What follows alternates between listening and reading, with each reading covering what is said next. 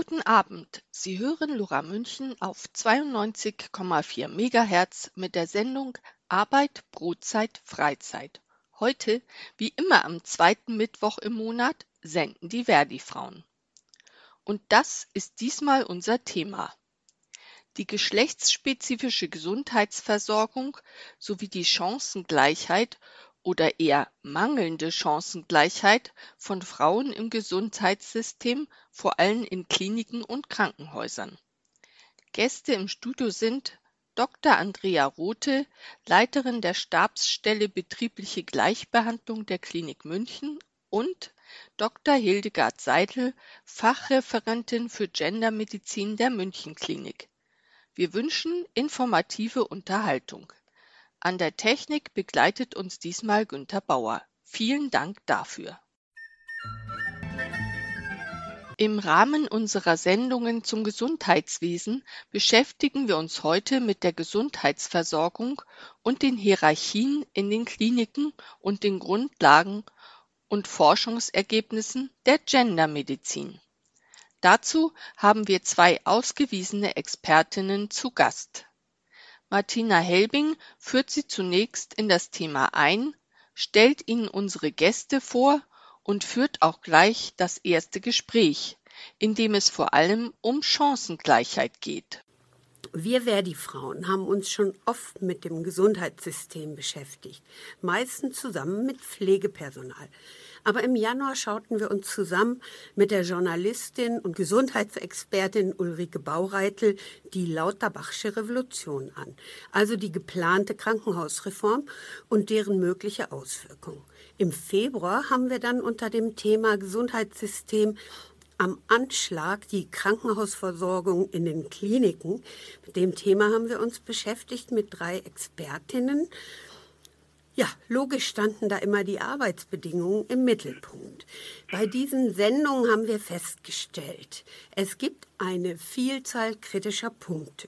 Schlechte Arbeitsbedingungen, die Fallpauschalen, eine verbindliche Personalbemessung, aber auch von der Sicherung der Machtinteressen und den Privilegien von Ärzten und von einem System, das nicht dem Patientenwohl dient, sondern der Ökonomisierung des Gesundheitssystems und wir haben weiter festgestellt, wären die Arbeitsbedingungen besser, gäbe es gesicherte Arbeitszeiten und Schichten, eine bessere Kooperation auf Augenhöhe mit Vorgesetzten und Ärztinnen und mehr Zeit an und für die Patientin, dann würden die abwandernden Pflegekräfte gerne wieder in ihren Beruf zurückkehren.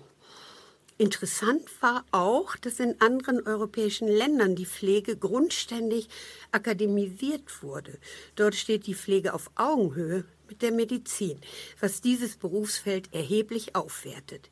In Deutschland sind wir noch meilenweit davon entfernt.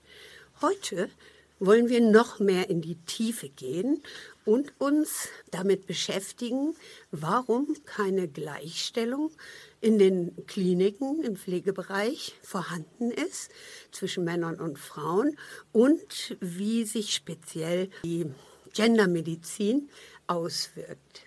Und dazu darf ich hier im Studio ganz herzlich Dr. Hildegard Seidel, sie ist Fachreferentin für Gendermedizin in der München Klinik begrüßen. Schön, dass Sie da sind. Ja, danke für die Einladung. Ich freue mich. Und bei uns am Telefon zugeschaltet, ich hoffe, es klappt alles, ist Dr. Andrea Rothe und sie ist Leiterin der Stabsstelle Betriebliche Gleichstellung. Hallo. Und äh, mit mir, Martina Helwing, zusammen wird dann die Walburger Rempe durch die Sendung äh, geleiten. Dann steigen wir mal ein. Wer trägt eigentlich dazu bei in diesem ganzen Gesundheitssektor? Wer arbeitet dort alles? Männer, Frauen? Welche Berufe sind das, Frau Dr. Rothe? Ja, also ähm, bevor ich zu den Berufsgruppen komme, würde ich noch mal gerne zwei Aspekte, äh, also auf zwei Aspekte hinweisen, die die äh, Versorgung von ähm, Patientinnen und Patienten überhaupt systemseitig schon mal schwierig macht. Das ist einmal die gesetzliche Regelung über die Versorgung von gesetzlich versicherten Patientinnen und Patienten, was im Sozialgesetzbuch 5 geregelt ist. Das hat wahrscheinlich bisher selten jemand gelesen, den Paragraph 12, der sagen, der aussagt, dass Leistungen für gesetzlich Versicherte gerade mal ausreichend, zweckmäßig und wirtschaftlich sein müssen. Das heißt also, nach Schulnoten ist die Versorgung von gesetzlich Versicherten gerade mal eine 4. Ja? Und äh, obwohl eben alle nicht Privatversicherten eigentlich über dieses Gesetz die gleichen Leistungen bekommen, gibt es in Deutschland, ich habe gerade noch mal beim Statistischen Einmal Bundesamt nachgeschaut, fast 100 gesetzliche Krankenkassen. Die haben alle mindestens drei, meist männliche Personen in der Geschäftsführung und danach noch viele weitere Häuptlinge, die ja alle finanziert werden müssen. Ja, also das zieht ja schon mal unglaublich viel Geld aus, des, aus dem System, das dann wieder wir als Beitragszahlerinnen und Beitragszahler aufbringen müssen und was dann unserer gesundheitlichen Versorgung gar nicht mehr zur Verfügung steht. Ja, ich habe mit der äh, in einer unserer Sendungen ähm, festgestellt, dass in Österreich haben die das inzwischen reduziert. Es gibt nur noch fünf gesetzliche Krankenkassen.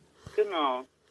Und die haben auch viel mehr Geld noch eben im System und damit auch zum Beispiel einen ganz anderen Pflegeschlüssel, also viel mehr Pflegekräfte mhm. pro Patientin, Patient und so. Also das hat da eben, also wir haben ja Vorbilder, wir müssen das Rad nicht neu erfinden. Und wenn man jetzt anschaut, wer, wer arbeitet im Gesundheitssystem, wer trägt das Personal, das sind natürlich einmal die Ärztinnen und Ärzte, dann das Pflegepersonal, dann der zuarbeitende Sektor wie im Labore, also medizinisch-technische technische Assistentinnen etc. Und Verwaltung ganz überwiegend Frauen, allerdings meist auch nur in den unteren Rängen. Mhm. Und schon ausgegliedert in den meisten sind ja Küchen- und Reinigungskräfte. Manche haben sie noch, glaube ich, äh, in ihren Unternehmen dabei, ja? Also es wird ja dann immer mehr eben ähm, ausgelagert in der Hoffnung, dass es dann irgendwie noch billiger wird, was natürlich ganz oft auch ein Druckschluss ist. Ja, und wie gliedert sich das jetzt nun geschlechtermäßig auf? Also insgesamt arbeiten ja in Krankenhäusern und Kliniken traditionell wesentlich mehr Frauen als Männer. Also so eben, wenn man alle Krankenhäuser in Deutschland anschaut, in der Regel so zwischen 70 und 75 Prozent äh, der Beschäftigten sind weiblich. Schwerpunktmäßig natürlich in der Pflege, da sind es in der Regel zwischen 80 und 90 Prozent. Und die Pflege ist auch insgesamt die größte Berufsgruppe. Männer sind, wenn dann, in diesen technischen und handwerklichen Berufen überproportional vertreten oder dann eben in der Führung. Also das ist schon immer wieder erstaunlich, dass Krankenhäuser ja eigentlich Frauenbetriebe sind, dennoch aber in den allermeisten Fällen von Männern geführt werden. Jetzt also äh, dennoch eine sehr traditionelle und geschlechtsspezifische Verteilung der Macht- und Entscheidungsstrukturen gibt. Ja, und woran liegt das? Wo äh, sehen Sie da die Ursachen? Einmal noch mal kurz, welche, welche Folge hat das? Das bedeutet eben, dass der Einfluss von Frauen auf strategisch bedeutsame Entscheidungen für das jeweilige Krankenhaus vergleichsweise gering ist, weil sie eben gar nicht in den Positionen sitzen, wo sie damit entscheiden könnten. Die Ursachen ist, äh, gegen eine konsequente äh, Gleichstellungsorientierung in den Krankenhäusern und Kliniken ähneln zum einen denen, den wir, die wir auch in anderen Organisationen haben. Also das betrifft eben diese, man sagt in der Wissenschaft, diese homosoziale Reproduktion der Verhältnisse, also das immer gleiche, gleiche, gleiche nachziehen. Bei den Schulungen zu Unconscious Bias wird oft dieser Similar to Me-Effekt benannt. Man zieht immer Leute nach, die einem ähnlich sind. Und solange zum Beispiel 90 Prozent der Chefärzte männlich sind, ist halt nochmal gleicher als eine Frau, außer man macht sich sehr bewusst. Außerdem ergeben sich natürlich Widerstände daraus, dass eine gerechte Teilhabe von Frauen, jetzt auch vor allen Dingen in, in den Führungspositionen, immer auch eine Verschiebung tradierter männlicher Machtverhältnisse bedeutet. Ja, das äh, muss man immer ganz klar sehen. Da geht es auch immer um Macht und Einfluss. Und ähm, es fehlen eben auch im Krankenhausbereich oft noch die weiblichen Vorbilder, wodurch Frauen eben Selbstvertrauen und Selbstbewusstsein für die eigene Eignung, für eine Führungsposition erhalten. Und ein weiterer Punkt, ein vierter, ist, dass die Frauen oft eben auch nicht die Netzwerke innerhalb der eigenen Berufsgruppe haben, die eben aber wichtig sind, um eben auch aufzusteigen. Fachlichkeit allein reicht eben eigentlich nicht.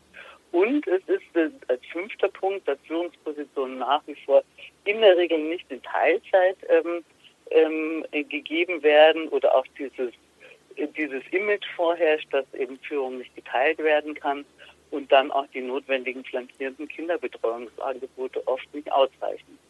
Also das sind einmal so das, was aber für alle Organisationen gilt. Und dann haben wir natürlich in den Krankenhäusern noch mal ganz spezifische Kulturen, wie eben einerseits diese extreme hierarchische Trennung zwischen den Berufsgruppen ärztlicher Dienst, Pflege, Administration. Und du hast ja vorhin schon darauf hingewiesen, es gibt eine zunehmende Akademisierung in der Pflege, die ja darauf abzielt, dass es mehr äh, Arbeiten auf Augenhöhe ist. Aber die ist noch lange nicht etabliert und im Prinzip ist die Pflege schon immer ein hochqualifizierter und hochkomplexer Beruf gewesen, der aber eben durch diese Hierarchisierung mit dem ärztlichen Dienst nicht auf Augenhöhe anerkannt wird. Im ärztlichen Bereich haben wir das, dass eben Führungsstile noch sehr männlich geprägt sind. Ich, ich höre immer wieder von äh, vielen äh, Ärztinnen, dass die Qualität der Führung oft über die Quantität ihrer Anwesenheit definiert wird. Ja, und das schreckt natürlich Frauen ab, weil die, die, deren Lebensentwürfe eben und ihr Wunsch nach einer ausgeglichenen Work-Life-Balance damit gar nicht vereinbar ist.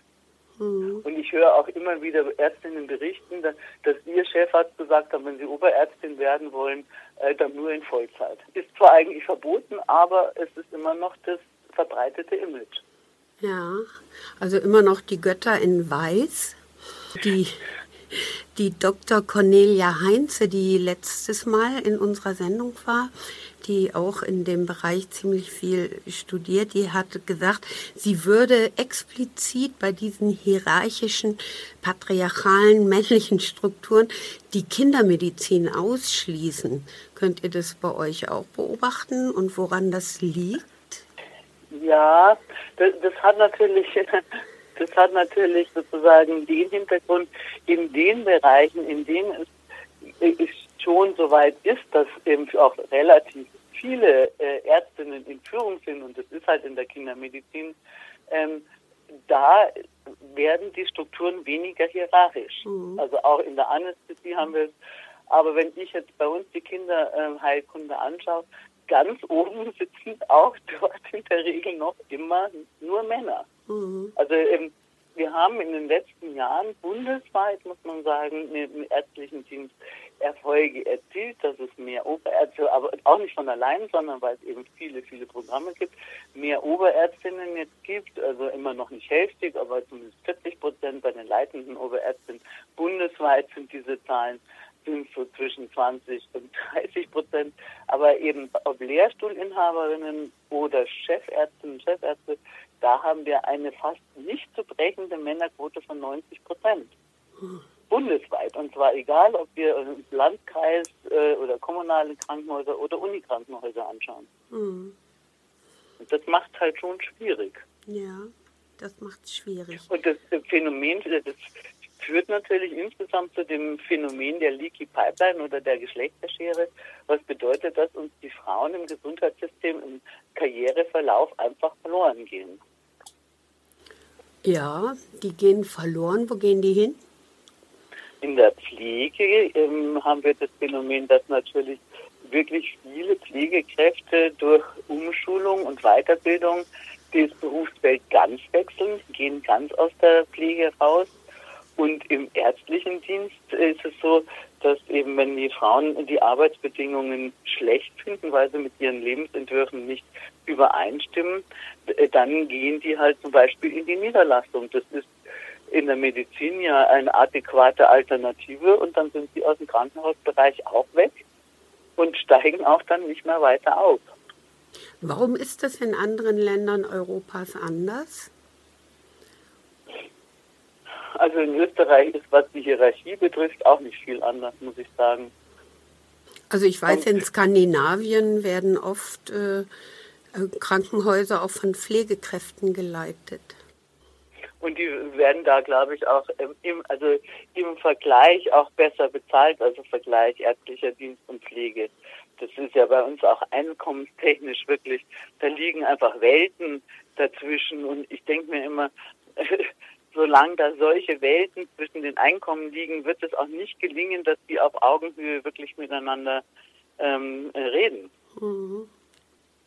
Wie ist es denn für die Pflegekräfte aufzusteigen? Äh, rentiert sich das oder macht das nur mehr Arbeit?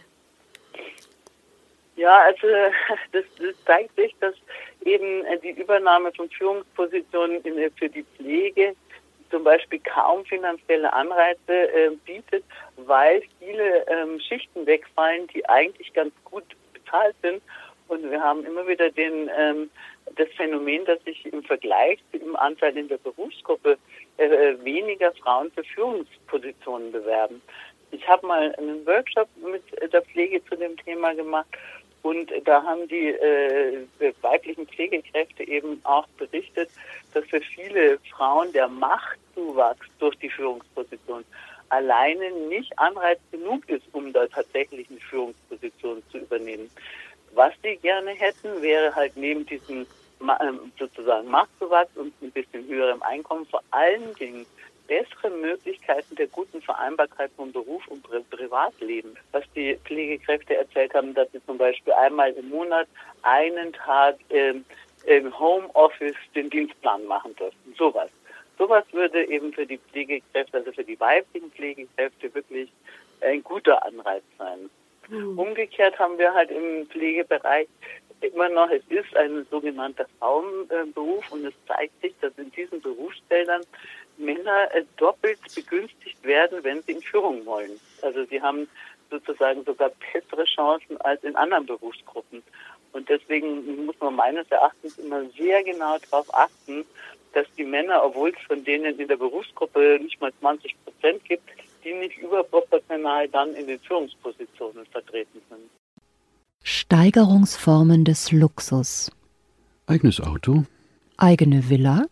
Eigene Meinung. Kurt Tucholsky. Lora München, das freie Radio, sendet montags bis donnerstags von 16 bis 24 und freitags von 16 bis 21 Uhr und rund um die Uhr als Stream und Podcast. Guten Abend. Sie hören Radio Lora auf 92,4 MHz.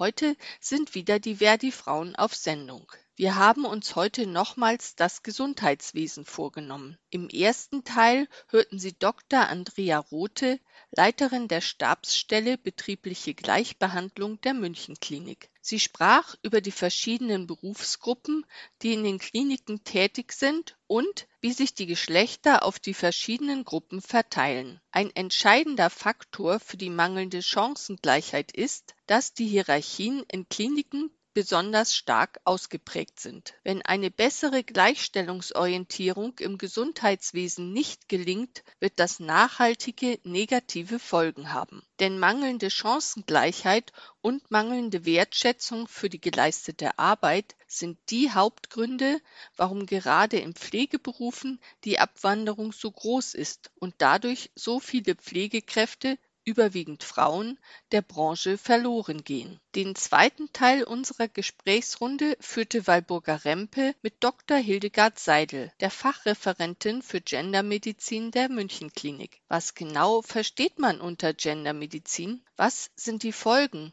Wie wirkt es sich aus, dass immer noch in vielen Therapien der männliche Standardmensch die Grundlage der medizinischen Versorgung bestimmt? Hat sich hier in den letzten Jahren etwas verändert? Zunächst aber die Frage, was ist mit Gendermedizin gemeint? Ja, der Begriff Gendermedizin oder gendersensible Medizin oder geschlechterspezifische Medizin, geschlechtersensible Medizin, also diese Begriffe, die bedeuten alle das Gleiche die befasst sich mit den geschlechterspezifischen, biologischen und sozialen Faktoren. Also das ist wirklich getrennt. Ähm, das alles, was die Biologie uns bietet, ähm, weil wir eben Frauen und Männer sind, aber diese sozialen Faktoren eben, ähm, wie wir uns verhalten, wie, wie wir in der Welt sind, äh, welches, welche Rollenbilder wir haben, äh, welche Lebensstile wir wählen, alles hat Einfluss auf unsere Gesundheit und eben auch auf die Krankheit. Also Häufigkeiten von Erkrankungen, Ursachen davon, Risikoverhalten. Also da sieht man wirklich, ähm, Frauen und Männer unterscheiden sich oft äh, eben in den Lebensstilfaktoren, also sprich, was sind die Ursachen von, von Erkrankungen dann. Symptome können sich unterscheiden, Arzneimittel, wie sie wirken, dann auch der Umgang mit Krankheit, also wie, wie verhalte ich mich, welche soziale Ressource habe ich im Hintergrund. Dieser Begriff Gendermedizin ist ja erst vor kurzem ins öffentliche Bewusstsein gerückt. Äh, können Sie das auch nachvollziehen oder können Sie das irgendwie festmachen? Hat das was mit der, mit der Corona-Pandemie zum Beispiel zu tun? Also da hat man halt viel geforscht und hat gesehen, dass die Männer ja ein, ein höheres Risiko haben für einen schweren Verlauf oder einen tödlichen Verlauf.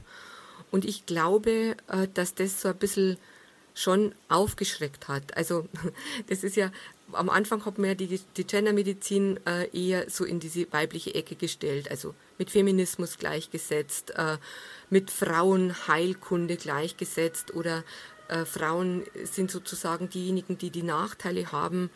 Ähm, dadurch, dass eben in der Corona-Pandemie die Männer diejenigen waren, die wirklich den Nachteil hatten, glaube ich schon, dass das ein Grund war, äh, dass das ein bisschen in den Fokus gerückt ist und natürlich, weil das so viele betroffen hat.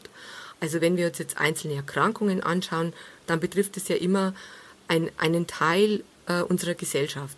Dagegen Corona hat die gesamte Gesellschaft betroffen, alle Altersgruppen. Und da hat man einfach gesehen, dass Männer wesentlich anfälliger waren. Also zum Beispiel die 40- bis 50-Jährigen hatten ein drei- bis vierfach höheres Risiko für einen schweren Verlauf im Vergleich zu Frauen.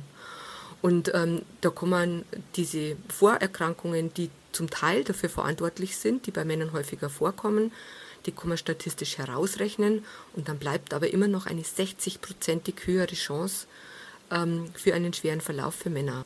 Geht man dem jetzt systematisch nach? Also wer, wird, gibt es Bestrebungen, dass man also diese geschlechtsspezifischen Unterschiede äh, genauer untersucht? Also systematisch ist hier gar nichts. Das ist wirklich ähm, ein ganz ein großes Problem.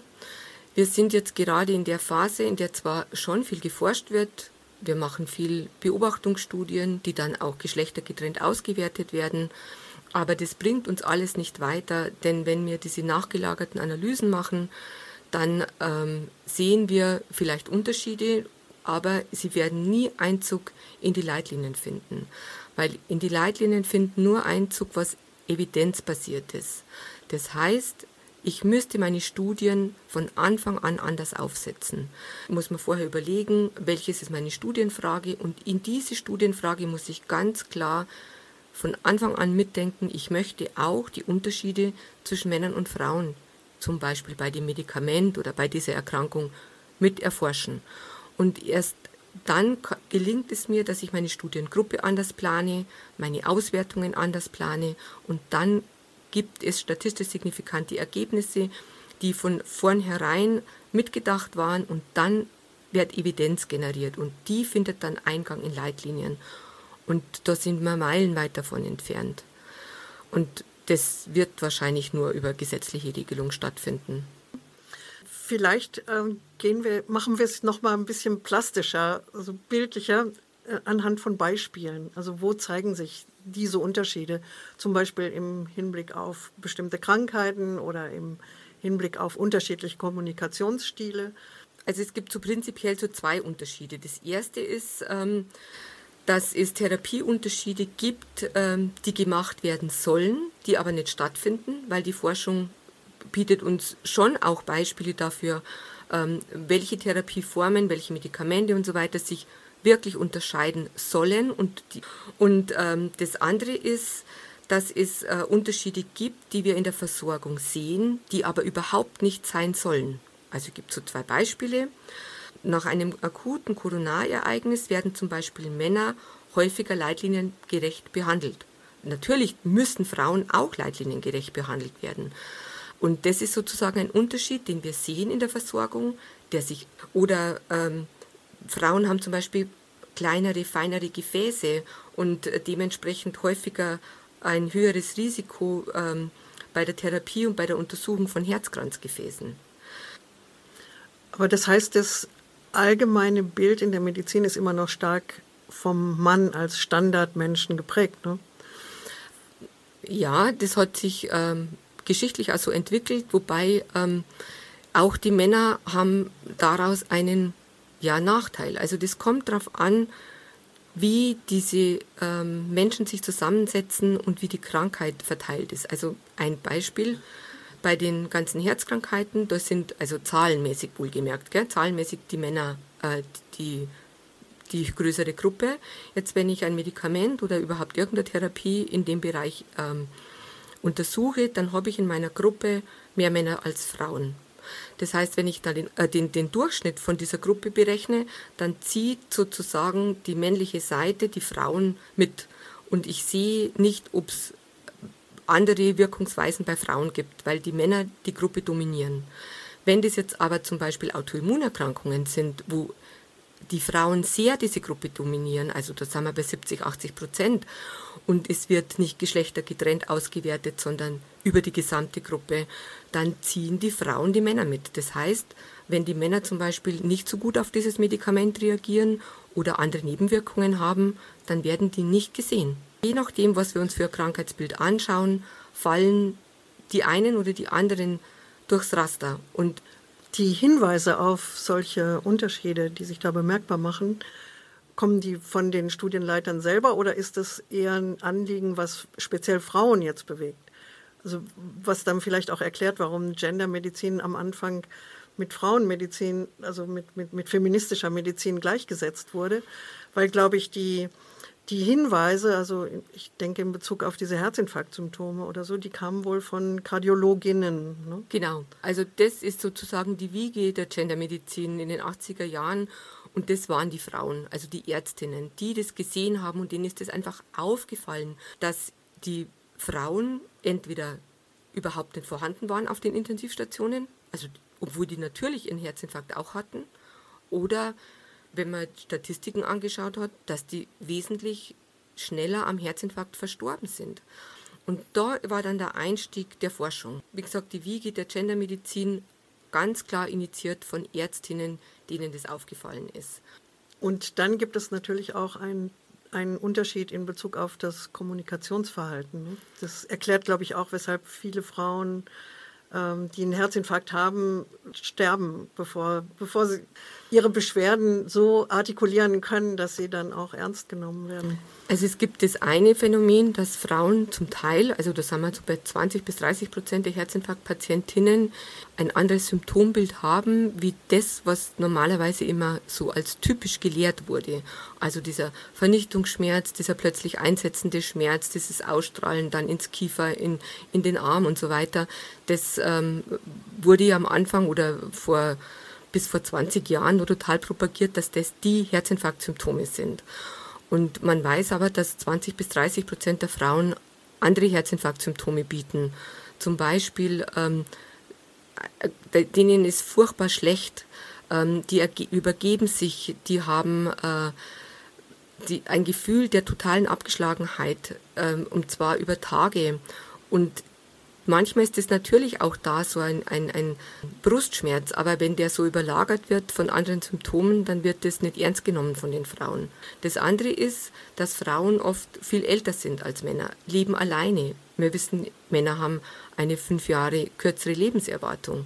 Das heißt, Frauen sind äh, da oft alleine und äh, scheuen sich den Notarzt zu holen. Und und das sind so, das ist ein Ineinandergreifen äh, von, von Problematiken, die dann die Frauen zu spät in die Klinik bringt. Und wenn wir bei dem Thema Kommunikation sind, Frauen teilen zum Teil ihre Schmerzen anders mit.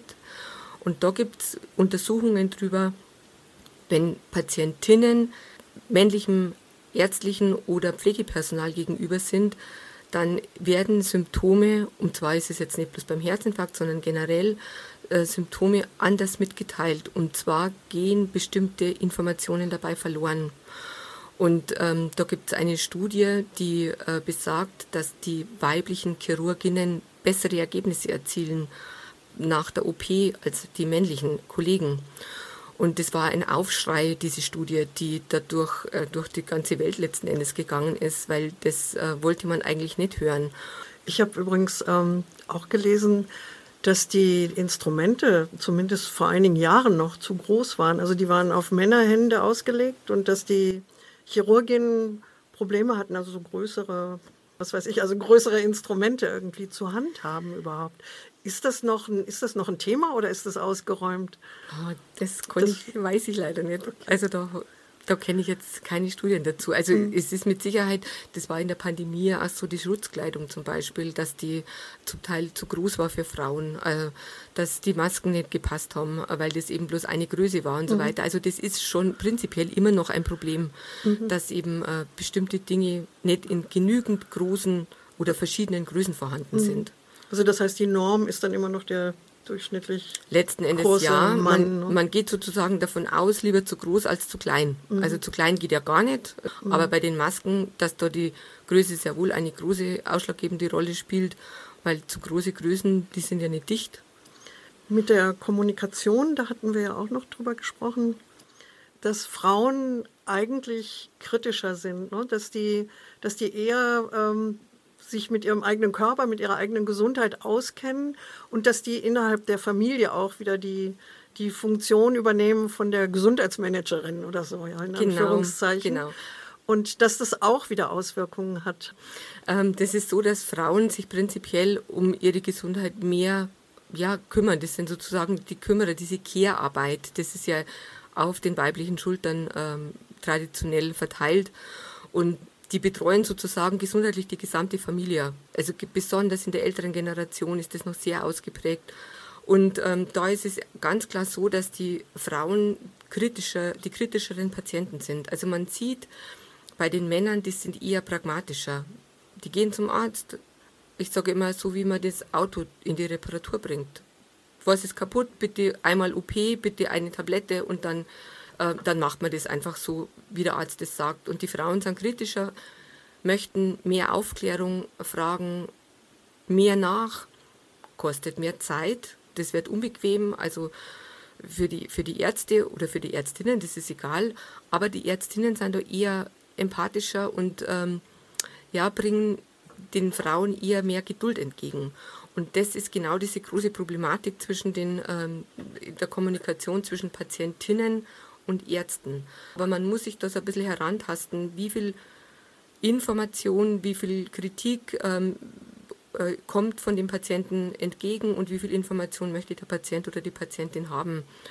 Und wenn da am Anfang dieses Kommunikationsverhältnis äh, gestört wurde, weil eben äh, vielleicht das Ansinnen, mehr Aufklärung zu wollen, zurückgewiesen wird oder diese Kritik persönlich genommen wird, dann äh, ist das Verhältnis zwischen Arzt und Patient einfach gestört und äh, dann verliert man den Patienten.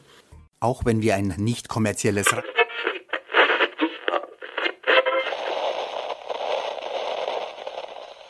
Ohne euch wird's still bei Lora. Wir brauchen eure Unterstützung. Spendet jetzt oder werdet Mitglied im Förderverein.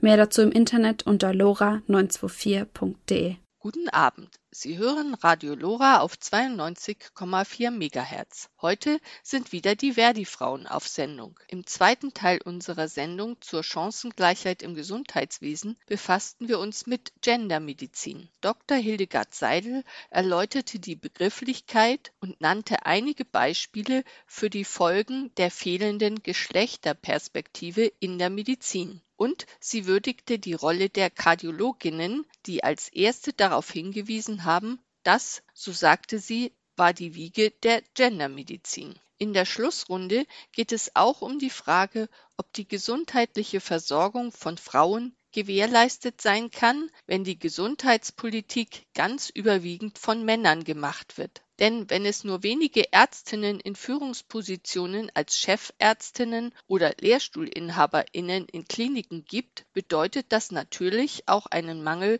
von Frauen in den gesundheitspolitischen Gremien, zum Beispiel in den Gremien der Krankenkassen oder Krankenhausgesellschaften. Denn die entscheiden, wie und worüber geforscht und gelehrt wird. Wo also müssen wir ansetzen? Sind Quotenregelungen geeignet? Betriebliche Hierarchien aufzubrechen? Was gäbe es noch für Möglichkeiten? Frau Dr. Seidel fand ein plastisches Bild für die Strukturen im Medizinbetrieb. Ich habe dieses Bild immer vor Augen, dass das, diese gesamte Medizin, das ist wie ein Baum. Also diese Wurzeln, das ist sozusagen unsere Forschung. Der Stamm, das ist unsere Lehre. Diese äh, Äste, das ist die Translation. Also das heißt, wie kommt das Wissen an den Patienten? Und die Früchte, die der Baum trägt, das sind die Betroffenen, also sprich die Patientinnen und Patienten. Und genau so kann man ansetzen. Also man könnte jetzt bei den Patientinnen und Patienten ansetzen, die aufklären und das, was eben jetzt auch zunehmend passiert, dass die wissen, wo sind die Unterschiede zwischen den Geschlechtern, aber das ist eher strohfeuermäßig. Also die Patientinnen und Patienten haben nicht genügend Macht, das zu verändern. Und deswegen muss man einfach in der Forschung, also bei den Wurzeln, langfristig ansetzen. Und da sind wir genau bei dem Punkt, dass die Studien anders aufgesetzt werden müssen. Und das wird nur über eine Gesetzesänderung gehen. Insofern denke ich mal, wenn die Lehre, äh, die Forschung gut aufgestellt ist und das ganz klar Grundlage ist, dann wird automatisch das auch gelehrt werden. Denn jeder, der geforscht hat, lehrt dann. Und der lehrt genau diese Unterschiede, die eben gesehen werden zwischen Männern und Frauen. Ja, aber wo müsste das denn gesetzlich geändert werden? Wäre das jetzt Herr Lauterbach oder das Wissenschaftsministerium oder beide zusammen? Also Gesetzesinitiativen können, kommen ja immer aus bestimmten äh, Bereichen und wer jetzt dieses Gesetz auf den Weg bringt, das ist relativ egal. Also ob das jetzt das Wissenschaftsministerium ist, was dann anzunehmen wäre, weil es ja eben die Wissenschaft betrifft oder aus dem Gesundheitsbereich kommt, weil das eben die, die Gesundheit betrifft, ist es eigentlich wurscht, wo es herkommt. Aber es muss definitiv so sein, dass das gesetzlich geregelt wird. Aber ist es nicht auch sinnvoll, ähm, sich untereinander zu vernetzen? Absolut. Weil positive Rollenvorbilder dann auch geschaffen Genau. Aber ich denke irgendwie so eine durchgängige Gleichstellungsorientierung im Gesundheitswesen, da ist eben äh, die paritätische Beteiligung von Frauen eben in allen Bereichen, nach allen Hierarchieebenen entscheidend. Und im Prinzip wissen wir wirksame Instrumente, wie eben das auch besser erreicht werden kann.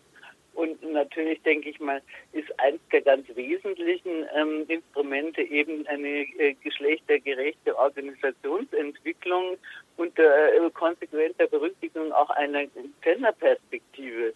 Ja, also jetzt egal ob im Ministerium oder in den Krankenhäusern oder eben auch bei den Fachgesellschaften, ist da das entscheidende Element die Person Personalbesetzungspolitik.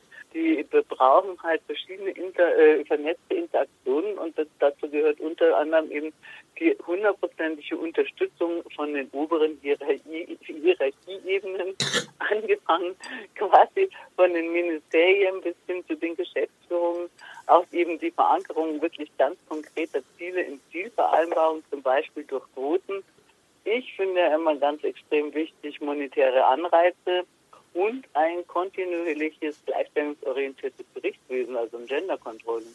Äh, soweit ich weiß, Hildegard, verbessere mich, wenn es falsch ist, gibt es für die Fachgesellschaften sowas immer noch gar nicht, dass man genau sieht, wer sitzt denn da eigentlich in welchen Positionen. Also, das und parallel dazu braucht man eben diese individuelle Förderung. Frauen brauchen eben diese Netzwerke, die brauchen eine Kultur der Ermutigung, was man, also ein Empowerment, was man eben zum Beispiel durch Mentoring-Programme, spezielle Schulungen oder eben auch wirklich ein gezieltes Ansprechen von Potenzialträgerinnen erzielen kann. Aber das muss man auch wirklich aktiv tun. Definitiv. Also ich bin da ganz bei dir. Wenn das nicht gemacht wird, dann wird sich nichts verändern. Das ist so ein mühsames Geschäft, dass sich da in, bei den Führungspositionen überhaupt diese Machtzusammensetzung, dass die eben paritätisch aufgeteilt ist, ähm, da sind wir nur weit, weit, weit entfernt. Aber mich täte jetzt mal interessieren, das sind ja oftmals dann einfach nur irgendwelche Bekenntnisse. Und ich denke immer, reden ist schön, schreiben auch, aber Kontrolle ist besser. Wie soll das denn äh, so dargestellt werden, dass es auch äh, kontrollierbar ist von Betriebsräten oder von Parteien. Ich habe keine Ahnung, ob wir auf der gesetzlichen Ebene sind oder äh, auf der betrieblichen. Aber das ist das, was die Andrea ja schon ganz klar gesagt hat, was, äh, was ja, nützlich und sinnvoll und notwendig ist. Also zum Beispiel Quotenregelungen, ähm, niedergeschriebene ähm, Zahlen, die dann erfüllt werden müssen, ähm, mit Kontrolle, und genau. Kontinuierliches Und Sanktionen. Und ja, ja, klar. Also ohne Sanktionen wird es nicht funktionieren. Mhm. Genau. Ein Beispiel wäre jetzt bei uns in der Münchenklinik, dass äh, wir ähm, äh, medizinische Abteilungen, die eine äh, Oberärztin oder eine leitende Oberärztin einstellen, die kriegen als äh, monetäres Incentiv ähm, äh, eben Mittel für ihre Fortbildungsetat dazu, also on top. Und äh, diese Mittel wiederum müssen sie dann für Ärztinnen in ihrer Abteilung ausgeben. Und damit können sie dann zum Beispiel ihre Ärztinnen auf Kongresse schicken und so. Also ganz konkretes äh, monetäres Incentiv. Mhm. Ich habe aber trotzdem noch mal mit diesen monetären, äh, da kann man ja auch drüber hinweggehen. Es ist, äh, haben wir bei Menschen mit Handicap, es müssen so und so viel beschäftigt werden und wenn nicht, dann zahlt man was und die Unternehmen zahlen. Mhm. Ja, also es muss eben wirklich mit einem äh, Bewusstsein, und das ist sicher der schwierigste, also es muss ein Bewusstseinswandel stattfinden, weil ähm, es ist halt so, gerade im, also im, im Gesundheitssystem, es werden nicht weniger Frauen, es werden mehr. Und wenn wir da als äh, sozusagen Arbeitgeber nicht darauf eingehen, werden wir einen noch schlimmeren Fachkräftemangel kriegen. Und dafür sind halt eben neben den genannten auch innovative Arbeitszeitmodelle äh, notwendig, gute Angebote für die Kinderbetreuung, Möglichkeiten des Homeoffice. Äh, ohne dem wird das System zusammenbrechen. Also das ist ja nicht mehr so, dass die eine, eigentlich eine Wahl haben. Also eigentlich sind wir schon fünf nach zwölf. Wir müssten handeln und wir müssen da auf die Bedürfnisse und Bedarf, äh, Bedarf der Frauen zugehen. Und das mit der Quote zum Beispiel, wie, wie, wie lange ist das schon in aller Munde, äh, diese Forderung? Und das wird ja nicht nicht durchgesetzt. Also die Forderung wird überhaupt nicht, der Forderung wird ja gar nicht stattgegeben, geschweige denn, ähm, dass man das irgendwann mal ausprobiert oder so. Und äh, wenn man dann sagt, das wird nicht durchgesetzt, ja, lassen wir es uns einfach mal auf uns zukommen. Also wenn es Quoten gibt und die in allen Bereichen da sind, dann, ich denke schon, dass die dann ja, zumindest mhm. schön langsam mit der Zeit, also sicher nicht von heute auf morgen, wirklich auch durchgesetzt werden, weil man dann eben sich darauf berufen kann, egal in was für Position man ist. Also zum Beispiel Betriebsrätinnen und Räte können darauf drängen, dass das jetzt erfüllt wird oder da muss man noch gar nicht diese monetären äh, Bestrafungen dann mithaben, sondern erst einmal zumindest mal die Quotenregelung. Mhm. Nun äh, sind Sie ja beide von der Münchenklinik und die Münchenklinik könnte ja theoretisch gesehen betrieblich auch äh, Vorreiter sein bei Quote und bei anderen Dingen, aber ihr macht ja schon ganz schön viel. Wir sind auch Vorreiter. Also, also wir haben ähm, tatsächlich Quoten für den ärztlichen Dienst, weil da ist ja der größte Diskrepanz zwischen ähm, der Anteil der Frauen in der Berufsgruppe und in den Führungspositionen. Wir hatten, wir haben die Quote eben jetzt bis 2023 gehabt, 40 Prozent Frauen unter den Oberärztinnen und äh, 25 Prozent unter den leitenden Oberärztinnen haben wir erreicht. Für beides tun wir viel. Wir haben ein wirklich sehr erfolgreiches Cross-Mentoring-Programm für Ärztinnen, die in Führung gehen wollen. Wir haben diese monetären Incentives. Ähm, wir geben uns bei der Kinderbetreuung Mühe. Wir haben, glaube ich, über 5000 verschiedene Arbeitszeiten, die die Beschäftigten bei uns haben. Also ähm, da, da tun wir tatsächlich viel. Man muss immer bedenken, Krankenhäuser sind 24-Stunden-Betriebe, die natürlich eine besondere Verantwortung für die Menschen haben, die als Patientinnen und Patienten unsere Hilfe benötigen. Und da ist ähm, das natürlich zum Teil eine größere Herausforderung als in anderen Betrieben, die halt 9 to 5 arbeiten. Aber Ihr habt auch eine Auszeichnung bekommen? Genau, wir haben eine Auszeichnung sowohl als bestes Unternehmen für Frauen wie auch als irgendwie als äh, ein gutes Unternehmen in Bezug auf Diversity. Und natürlich, also wo es immer noch hapert, da sind wir auch ähm, im Gespräch mit der Geschäftsführung, ist der Bereich der Chefärztinnen und Chefärzte. Da sind, also da sind wir auch nicht schlechter als andere, aber halt auch nicht besser. Und mein Anspruch ist ja immer, dass wir schon besser sein sollten. Und ja. wie könnte man es machen? Strukturierte Verfahren, und also das, der chefärztliche Bereich, da müssen wir, glaube ich, bundesweit zusammenarbeiten, denn da ist immer noch das Problem, ähm, es bewerben sich tatsächlich wirklich fast keine Frauen. Also da muss diese Kultur der Ermutigung, die wir jetzt im Unternehmen, das Mentoring und so weiter ganz gut hinbringen, da muss man nochmal auf Bundesebene schauen und auch diese, diese, diese ähm, Personal, äh, die da immer das Personal suchen, diese Headhunter, nochmal genauer instruieren, dass die wirklich Frauen, äh, die in Frage kommen, Ärztinnen ansprechen. Dass es einfach auch mehr Bewerbungen gibt.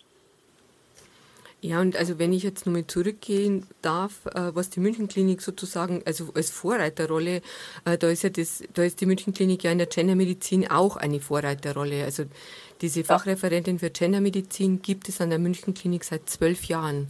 Äh, das ist etwas, was wirklich ein Alleinstellungsmerkmal äh, für ein Krankenhaus ist.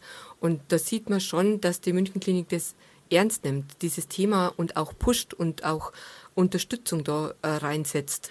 Jetzt kommen wir langsam zum Ende.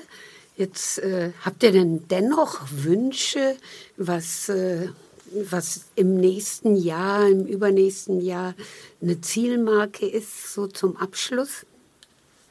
Tja, also es gibt ja zwei verschiedene Problematiken. Das eine ist die eigene, die, der eigene Arbeitsbereich, also im Sinne von äh, der Münchenklinik, und das andere ist, ich sage jetzt mal, das Politische, das Allgemeine. Und äh, im Politischen und Allgemeinen, da habe ich definitiv den Wunsch und diese Vision, dass, das, äh, dass die äh, Forschung, dass das was ganz was Selbstverständliches wird, dass die geschlechterspezifische Auswertung, das Aufsetzen der Studien, dass, das, dass man da nicht mehr lang diskutieren muss. Aber vielleicht, dass eben, äh, weil im Koalitionsvertrag ja verankert ist, dass die geschlechterspezifische Medizin höher aufgehängt wird, dass das eben gefördert und gepusht wird, dass das die nächsten zwei Jahre einfach wirklich angegangen wird und nicht nur im Koalitionsvertrag, sondern wirklich in Gesetzesvorlagen und in Gesetze gegossen wird. Und in der Münchenklinik, da kann man sich natürlich immer was wünschen. Also ich würde mir sehr wünschen, dass ich noch jemanden bekomme, der an meiner Seite steht, weil ich bin so Einzelkämpferin äh, und äh, dadurch, dass wir jetzt schon sehr viele, also wir haben insgesamt zwölf Projekte zurzeit, ähm, ja, und die könnte man entweder noch besser begleiten beziehungsweise äh, noch mehr ausdehnen und das, da würde ich mir eine zweite Stelle wünschen. Ja, und Andrea Rote? Realistischer Wunsch? Ja, in Bezug auf die personelle Ausstattung schließe ich mich doch direkt der Hildegard ein. Also es ist politisch wäre es natürlich günstig, äh, wenn es stärkere Vorgaben gäbe und äh, innerhalb der Münchenklinik wäre natürlich mein großer Traum, dass es wirklich zu einem veränderten Bewusstsein kommt. Ich sage immer, einer meiner Lieblingssätze ist das, was uns meistens begegnet, nämlich verbale Aufgeschlossenheit bei gleichzeitiger Verhaltensstarre, was die Themen Gleichstellung betrifft. Also wenn es da tatsächlich eben mehr Leute im Sinne eines organisationalen Lernens gibt, die eben bewusst darauf achten, dass sie eben auch ihre Potenzialträgerinnen wirklich, dass sie denen eine Chance geben und dass es eben auch wirklich sowas gibt wie geteilte Führung und so weiter, dass es Frauen einfach einfacher macht, auch Führungspositionen zu übernehmen. Frauen müssen nicht besser sein als Männer. Es müssen nur ihre Leistungen öfter öffentlich benannt und sichtbar gemacht werden. Rita Süßmuth, deutsche Politikerin. Lora München, dein freies Radio. Nicht nur im Frauenmonat März, feministisch. Applaus für die Systemrelevanten. Die Beschäftigten der Kliniken, Kitas, Schulen, Altenheime, Arbeitsagenturen, Gesundheitsämter, des Einzelhandels, des öffentlichen Nahverkehrs, der Post, der Logistikbranche, der Müllabfuhr, der Rettungsdienste und der Feuerwehr. Jetzt reicht's uns. Schluss mit dem Klatschen. Her mit den Rechten. Her mit dem Lohn. Wir zahlen diese Krise nicht. Wer die München fordert, Superreiche zur Kasse für die Kosten der Krise. Gemeinsam, solidarisch für eine sozial gerechte und ökologische Wirtschaft. Jetzt Mitglied werden unter verdi.de. Uhu, Applaus für die Systemrelevanten. So, das war sie wieder, die Sendung Arbeit, Brotzeit, Freizeit der Verdi-Frauen. Unser heutiges Thema war die geschlechtsspezifische Gesundheitsversorgung sowie die Chancengleichheit oder eher mangelnde Chancengleichheit von Frauen im Gesundheitssystem, vor allem in Kliniken und Krankenhäusern. Gäste im Studio waren Dr. Andrea Rothe, Leiterin der Stabsstelle Betriebliche Gleichbehandlung der Klinik München und Dr. Hildegard Seidel, Fachreferentin für Gendermedizin der Münchenklinik. Mitgearbeitet an dieser Sendung haben Martina Helbing, Walburga Rempe, Dagmar Fries und Christiane Bielmeier, die sich jetzt auch am Mikrofon verabschiedet.